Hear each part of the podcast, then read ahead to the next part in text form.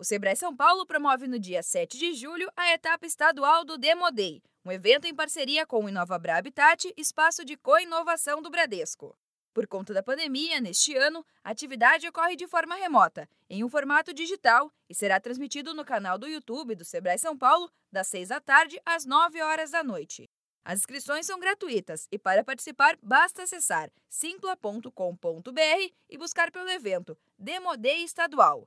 O objetivo do Demodei é apresentar os principais resultados alcançados pelos participantes do Startup SP, Programa de Desenvolvimento de Startups do Sebrae São Paulo.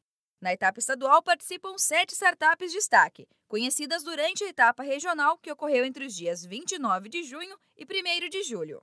A programação inclui banca de avaliação online, pitches e a palestra de Tiago Pereira, ex-nadador e medalhista olímpico. O gestor estadual do programa, Fábio Zop, explica a dinâmica da atividade.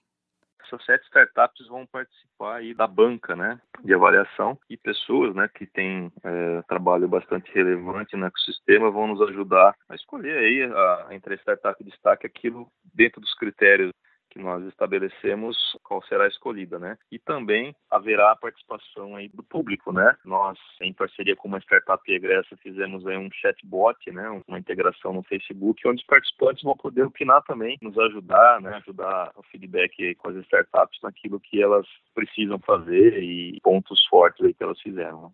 E atenção, as inscrições para o oitavo ciclo do Startup SP estão abertas. Esse é um programa do Sebrae São Paulo que ajuda na aceleração de empresas em estado de validação, além de oferecer capacitação, mentoria com consultores especializados e profissionais do mercado e conexões com investidores e aceleradoras. Ficou interessado em fazer parte do Startup SP? Fábio explica quais são os requisitos para integrar o programa.